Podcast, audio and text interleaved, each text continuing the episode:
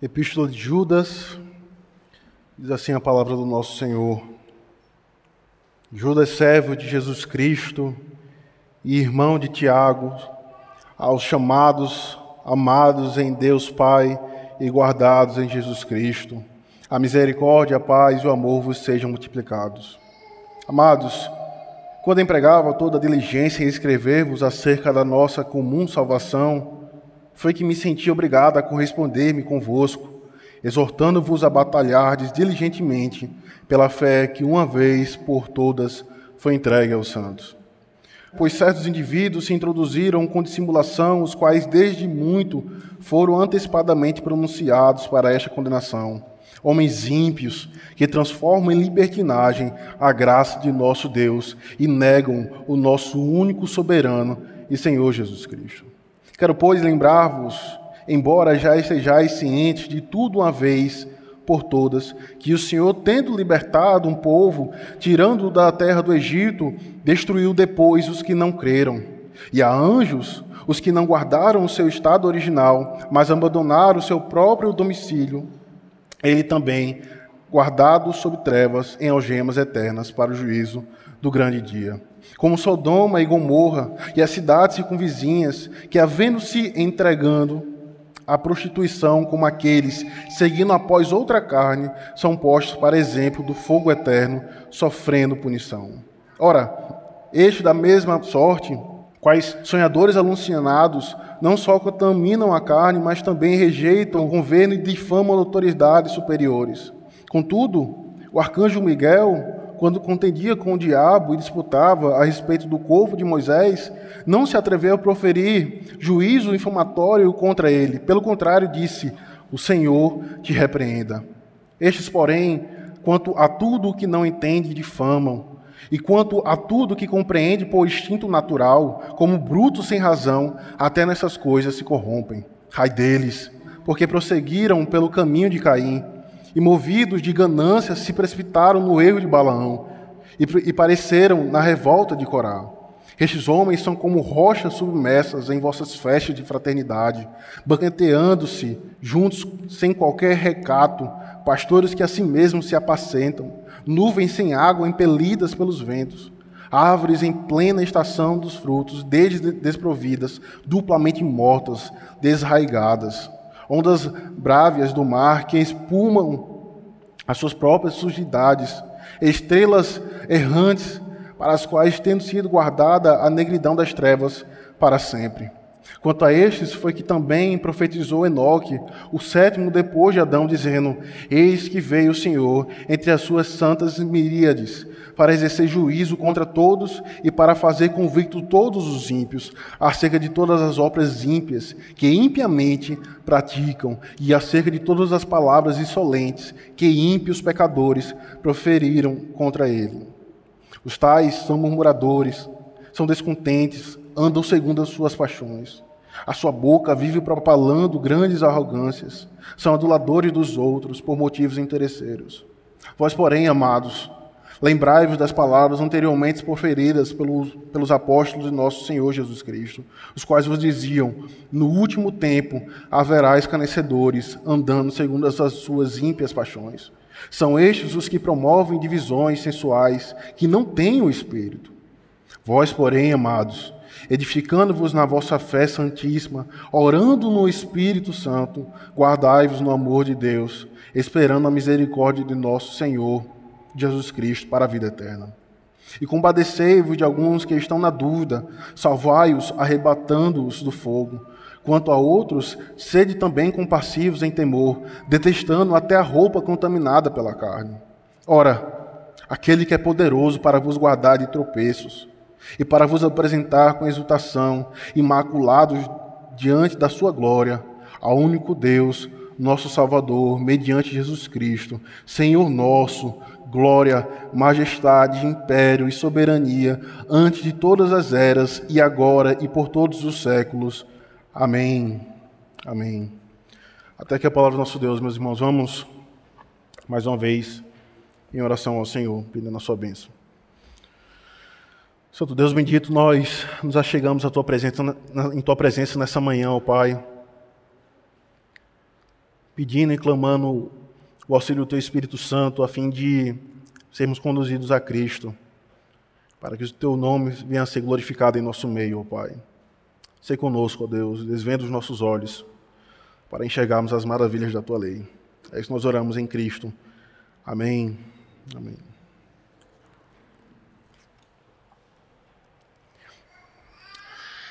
Houve uma madrugada na história da humanidade, meus irmãos, em que um homem lutou com o Senhor. O seu nome, Jacó. A história nos conta que aquele homem que lutava com Jacó, que tipificava a Deus, que tipificava a Cristo, a narrativa nos diz que ele não conseguia dominar a Jacó e por isso desferiu um golpe contra a sua junta e deslocou a sua junta. O resultado disso, ele passou a mancar. Contudo, foi justamente este golpe que feriu a sua carne que o levou a declarar: Vi a Deus face a face e a minha alma e a minha vida foi salva. Em certo sentido, meus irmãos, a lei do Senhor é este golpe que é desferido em nossas almas para nos tornar mancos diante do Senhor. De modo que agora, mancos espiritualmente, possamos, a semelhança de Jacó, dizer: Vi a Deus face a face por meio desta ferida, e a minha alma e a minha vida foi salva. Ou como disse Agostinho: Feriste-me com a tua lei, com a tua palavra, e desde então eu te amei. A lei do Senhor, meus irmãos, é esta vara que nos fere, mas também é esta vara que nos sustenta a fim de irmos continuamente a Cristo, para sermos por Ele instruídos e consolados. Esse é o propósito da lei, por assim dizer. Mas se você quer saber o propósito, o significado, o sentido do Evangelho, o sentido da graça, volte-se para o Salmo 130, verso 4, e lá você entenderá, e lá você enxergará o propósito da lei e da graça. O Salmo 130 nos diz: Contigo, porém, está o perdão para que te temam. Notem, o propósito do Evangelho é produzir um temor santo para com aquele que é o redentor das nossas almas. Um temor que teme mais a desobediência à sua lei do que a própria morte, como João, João, João Calvino costumava dizer. Porque é este temor que se assemelha a uma dupla mola que produz em nossos corações um ódio ao pecado, mas também um amor a Cristo e a tudo aquilo que ele conquistou na cruz do Calvário pelos seus eleitos. Percebam, a lei e o evangelho são amigos inseparáveis são, eles andam lado a lado, eles não podem se separar. A lei e a graça, a lei e o evangelho. Eles são como os puritanos costumavam chamar de uma rede de pesca. A lei é como um chumbo que puxa a rede para baixo. E a graça é como um isopor que a mantém flutuando. Os dois juntos promovem um perfeito equilíbrio. No entanto, tire o chumbo Tire a lei do Senhor e esta graça se transformará em libertinagem. Como um isopor que flutua, será conduzido em direção à ira do Senhor.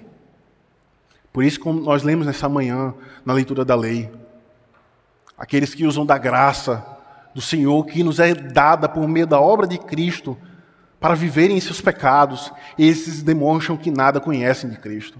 Porventura, permaneceremos no pecado para que seja a graça abundante? Nós que para ele morrimos, continuaremos ainda a viver no pecado? De modo nenhum. De modo nenhum. Há cinco meses, meus irmãos, na exposição de Gálatas capítulo 5, pregado na manhã de domingo, o Senhor nos alertou, o Senhor nos exortou quanto ao perigo do legalismo ao perigo de acharmos e pensarmos que precisamos acrescentar a obra de Cristo, a obra redentiva, o nosso mérito, a nossa justiça, para então, por fim, sermos salvos. Foi isso que o Senhor, há cinco meses atrás, nos exortou quanto ao perigo do legalismo. Mas nesta manhã, meus irmãos, o Senhor nos mostra, o Senhor nos exorta quanto ao perigo de transformarmos a graça de Cristo em libertinagem Se por outro lado, em Gálatas capítulo 5, o Senhor nos exortou, nos exortou quanto ao perigo do legalismo, o Senhor nesta manhã nos exorta quanto ao perigo de transformarmos a sua graça em libertinagem. Esse é o principal tema, por assim dizer, desta carta. Judas, fa Judas faz uma severa e ousada exortação a todos aqueles que transformaram a graça de Deus em uma canção de ninar para dormir tranquilamente em seus pecados. A sua exortação, por assim dizer, ela é dividida em dois blocos, ela é dividida em dois pontos. A primeira parte, ele nos ensina a como identificarmos esses falsos cristãos, esses falsos profetas que propagam mentira a respeito do evangelho. De novo, a carta de Judas, que é apenas composta por um capítulo, é dividida em dois blocos, em dois pontos. A primeira, Judas nos mostra, Judas nos ensina como identificarmos esses falsos cristãos, esses falsos profetas. E em segundo lugar, Judas ele nos ensina como lidarmos com esses falsos profetas, como também com os seus ensinamentos. Ele então, em primeiro lugar, nos ensina que esses falsos cristãos, esses falsos profetas, eles negam a Cristo. E pelo fato de negarem a Cristo, eles transformam a sua graça em libertinagem. Em libertinagem. A primeira coisa que então aprendemos quando nos voltamos para esta epístola é que ela foi escrita por Judas. Não o Judas Iscariotes, mas o Judas que era meu irmão de Cristo e irmão de Tiago. E logo no início de sua carta, ele nos mostra que a sua intenção original era escrever a respeito da salvação comum que eles desfrutavam por meio de Cristo Jesus. Mas é aí que na metade do verso 3, ele nos diz que se sentiu obrigado a mudar de assunto. E notem, não foi apenas e nenhuma simples mudança. Os estudiosos afirmam e dizem que Judas, ele estava, o que ele estava fazendo era chamando aqueles cristãos, chamando os seus leitores a uma batalha, a defender a fé que outrora foi entregue aos santos. Que outrora foi entregue aos santos. É bem verdade que a palavra de Deus é como um leão que devora os arrogantes e soberbos que se apoiam em suas próprias sabedorias, como dizia Charles Spurgeon. Mas ao mesmo tempo, o Senhor nos usa de forma ordinária para defendermos aquilo que ele revelou à, sua igreja, aquilo que ele revelou ao homem. O Senhor então nos usa para sermos como baluartes, para sermos como proclamadores do Evangelho, a fim de proclamar a verdade. E isso naturalmente implicará em combater os falsos ensinos, os falsos cristãos, as falsas doutrinas.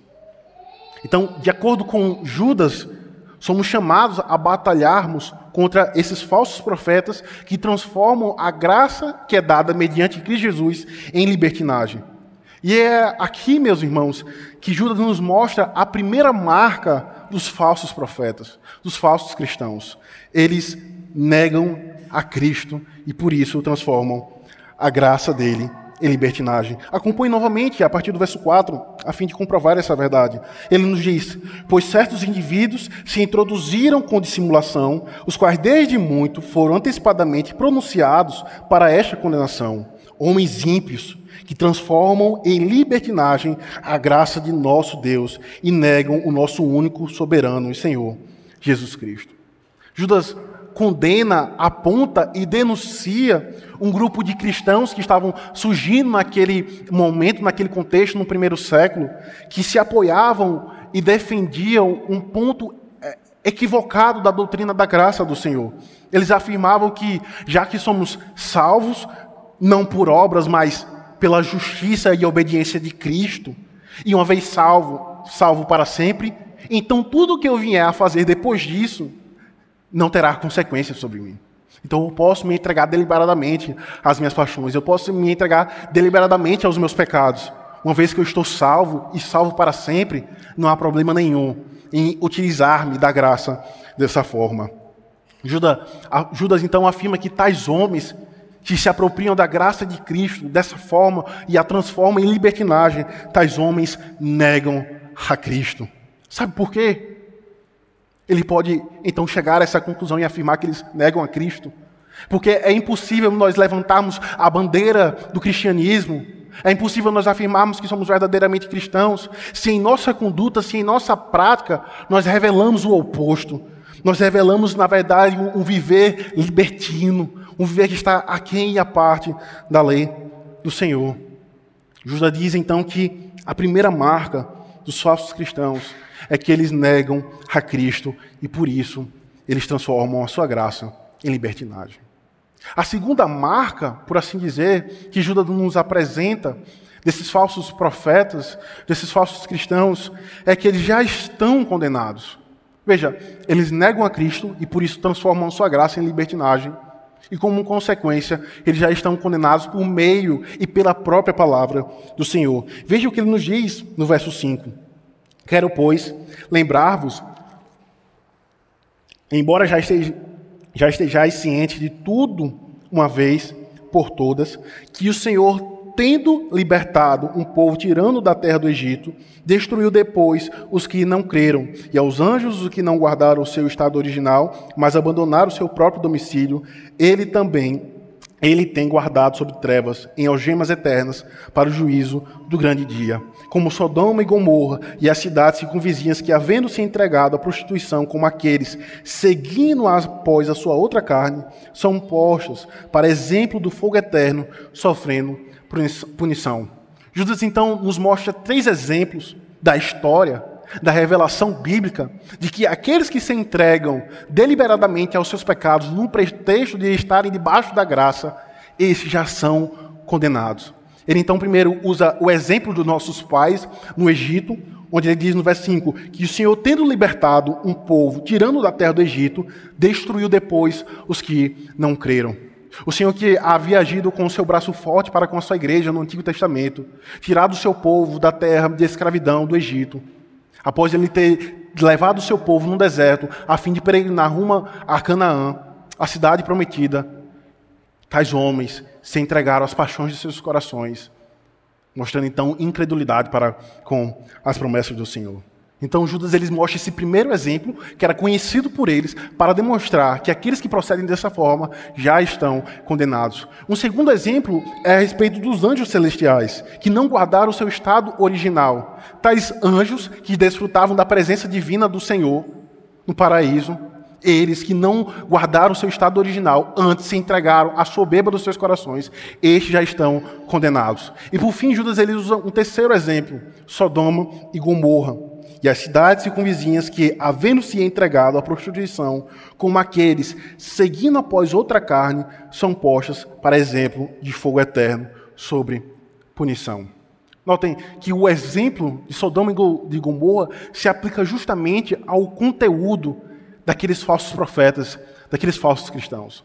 A ideia de libertinagem que Judas se utiliza aqui em seu escrito traz uma ideia de libertinagem sexual e é por isso então que ele usa e aplica, fazendo referência a Sodoma e Gomorra, dizendo que a semelhança daqueles homens que se entregaram após outra carne, ou seja, as práticas homossexuais, esses serão condenados. Como ele diz no finalzinho do verso 7, se você puder observar.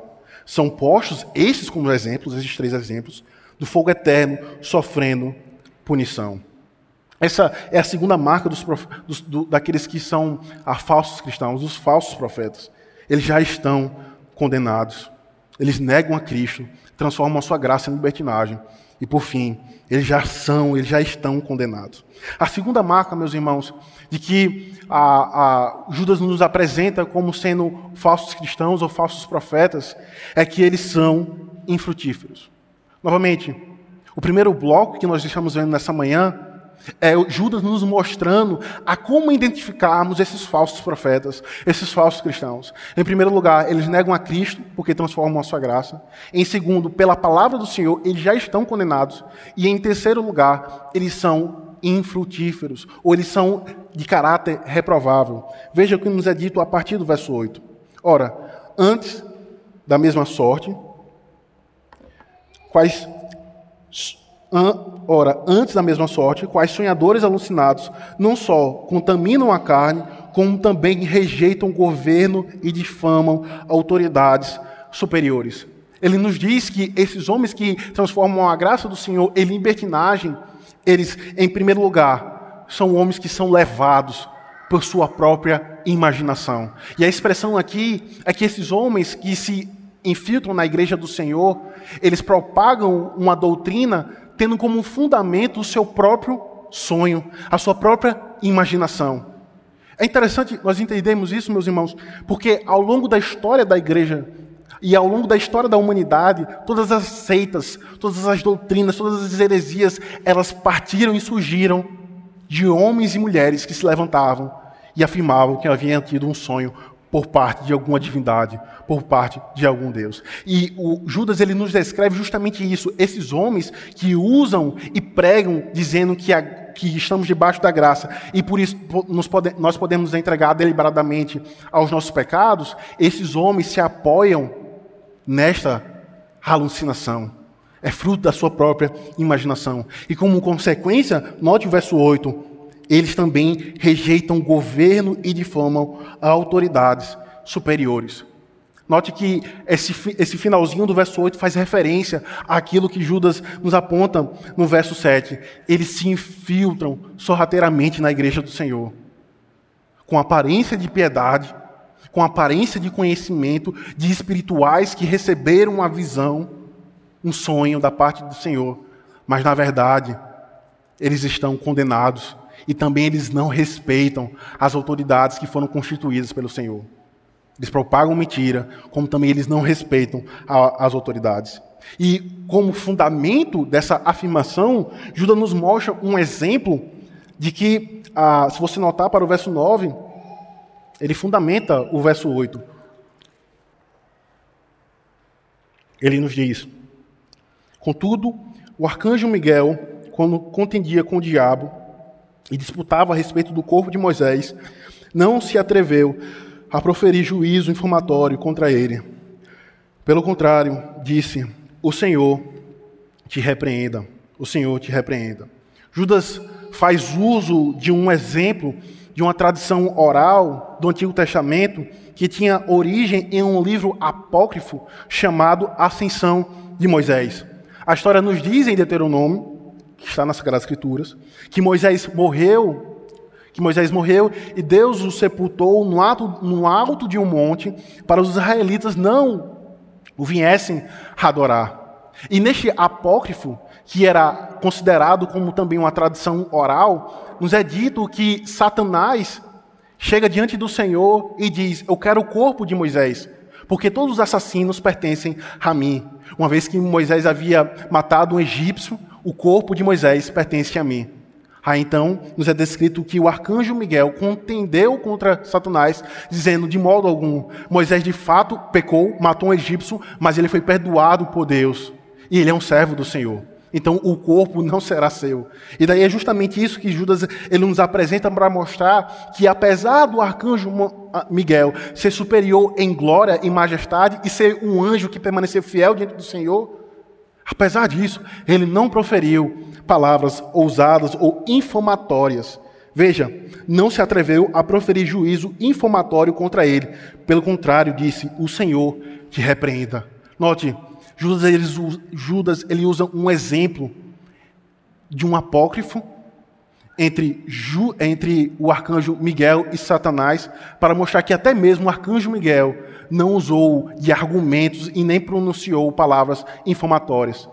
Jesus então conclui: esses homens, eles são piores do que Satanás. Eles são piores do que esse caso, porque eles não respeitam nem as autoridades superiores.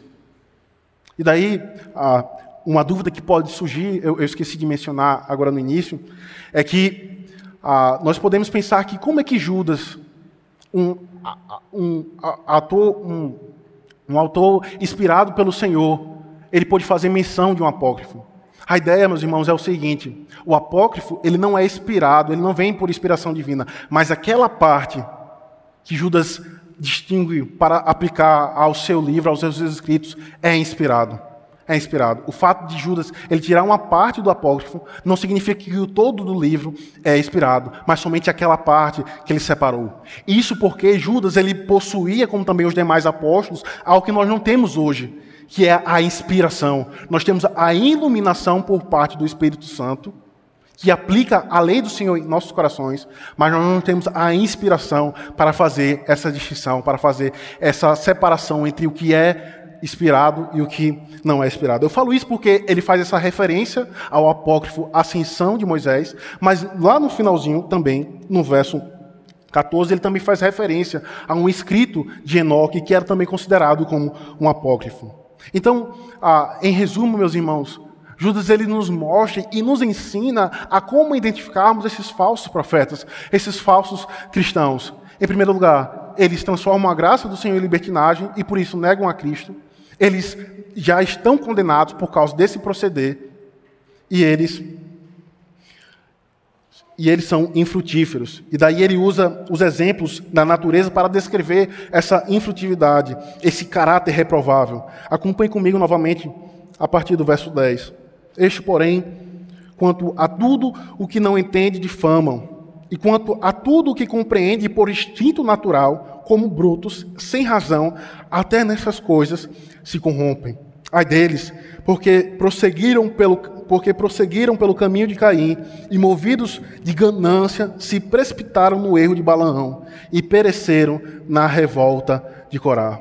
Estes homens são como rocha submersas em vossas festas de fraternidade, mancanteando-se juntos sem qualquer recato, pastores que assim mesmo se apacentam, nuvens sem água impelidas pelos ventos, árvores em plena estação dos frutos, deixe desprovidas, duplamente mortas, desarraigadas, onde brávidas do mar, ondas brávidas do mar, que espumam suas próprias insugidades, estrelas errantes, para as quais, tendo sido guardada na negridão das trevas, para sempre.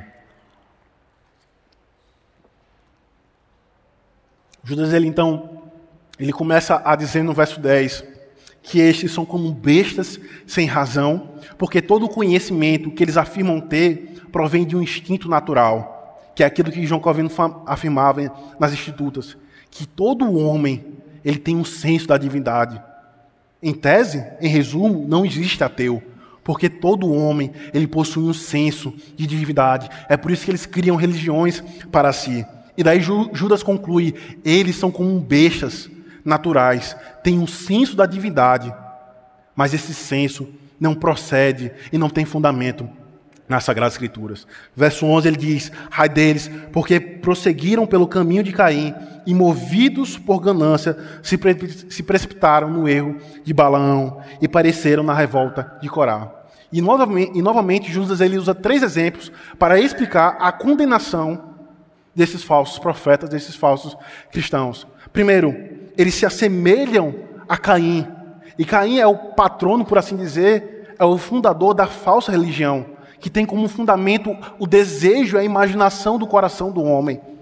Caim, diferente do seu irmão e de seus pais, não se apoiou naquilo que Deus havia ordenado de forma típica, de forma sombral, por assim dizer. Deus, por meio do sacrifício daquele animal, pôde cobrir as transgressões dos nossos pais, e Abel, a semelhança do, do que aprendeu com seus pais, por meio de Deus, ofereceu um sacrifício em favor dos seus pecados.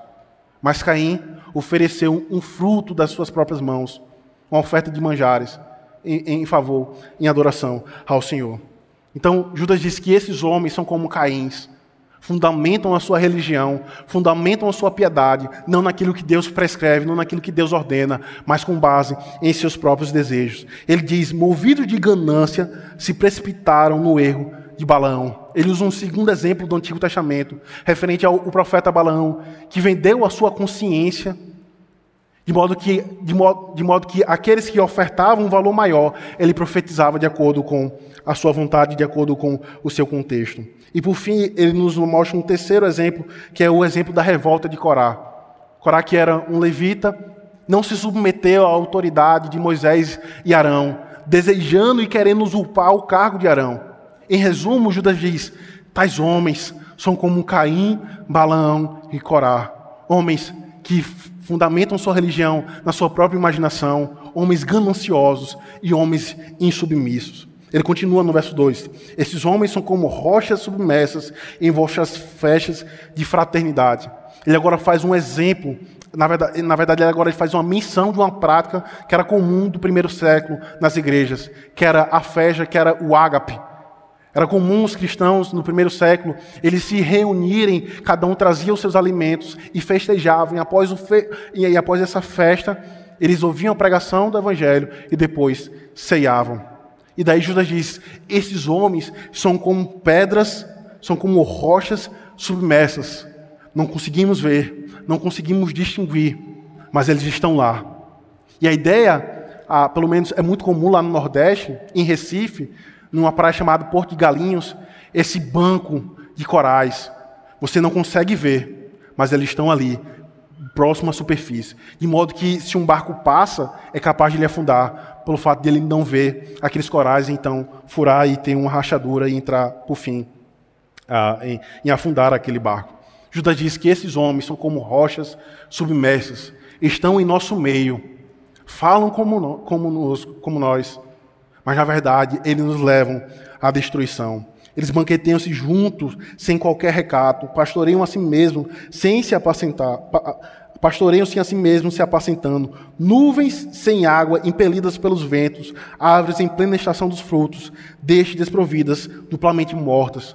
São como nuvens que aparentam ter água, mas quando vem um vento, pelo fato de não estarem carregadas, logo se dissipam. São como árvores que aparentam dar fruto, mas no fim são mortas. Como Cristo diz: aquele que está em mim, aquele que está alicerçado em mim, este dá fruto. E aquele que não dá fruto é cortado, então, queimado. Estes são os falsos profetas.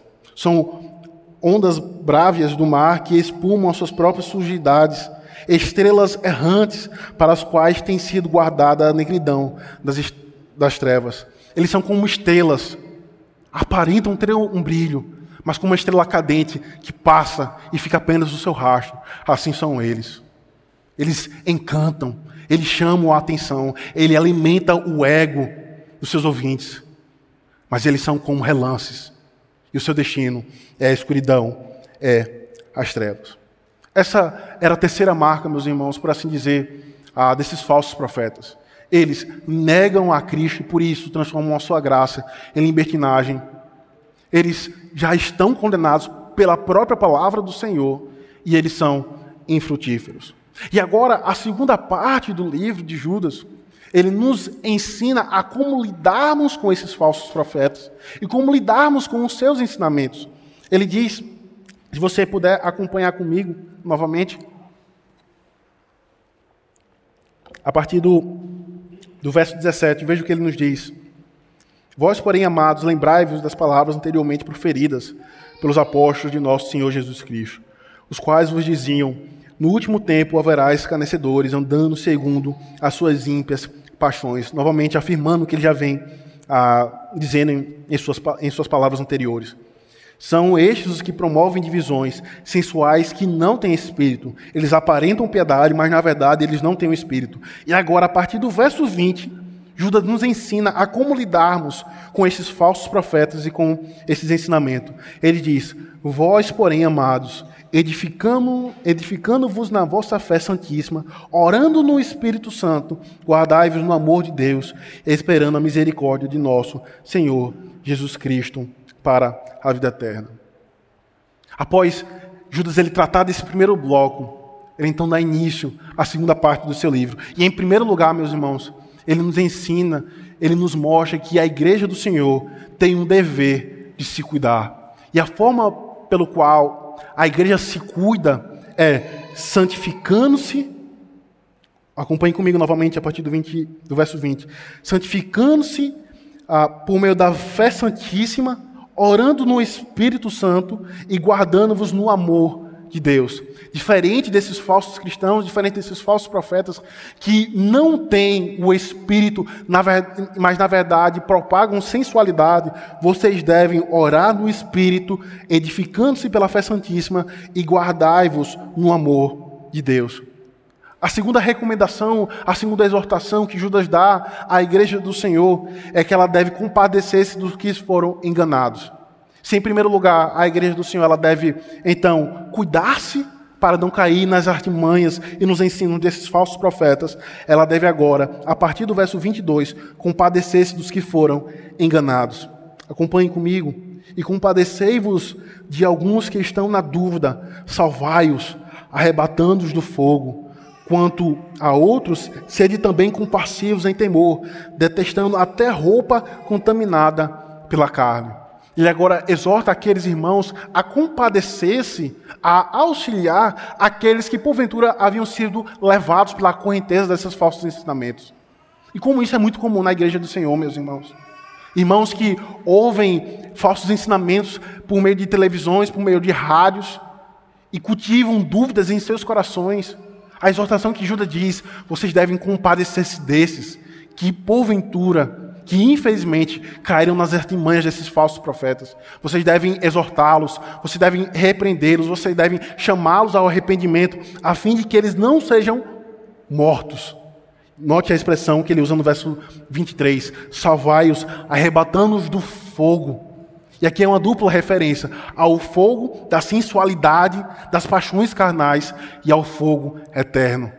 Lembre-se, aqueles que transformam a graça do Senhor como um modo de libertinagem para se entregar deliberadamente aos seus pecados, demonstram não ter conhecido a Cristo, como demonstram também já estarem condenados. Vocês devem, então, compadecer-se desses, vocês devem exortá-los, vocês devem, então, auxiliá-los a voltar-se para o caminho das Sagradas Escrituras. E em terceiro lugar, meus irmãos, Judas então, Judas então conclui a sua carta ensinando que a igreja deve confiar que Deus haverá de guardá-los. Note que o fundamento pelo qual a igreja deve orar pelo Espírito, santificar-se por meio da fé santíssima e guardar-se no amor do Senhor, no amor de Deus, é porque é o próprio Deus que guarda a sua igreja. Se perdermos de vista aquilo que Cristo fez por nós na cruz do Calvário, certamente os nossos esforços, certamente a nossa disciplina, certamente a nossa devoção, a nossa devoção será em vão. Será como um fruto Será como uma árvore que aparenta dar fruto, mas que no final, pelo fato de não estar alicerçada em Cristo, será, por fim, condenada. Veja o que ele nos diz no verso 24.